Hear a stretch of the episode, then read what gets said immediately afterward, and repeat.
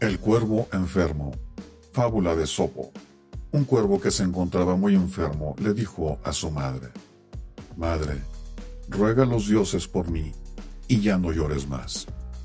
La madre contestó, ¿Y cuál de todos, hijo mío, tendrá piedad de ti? ¿Quedará alguno a quien aún no le hayas robado la carne? Moraleja, no te llenes de enemigos innecesariamente, pues no encontrarás un solo amigo cuando lo necesites.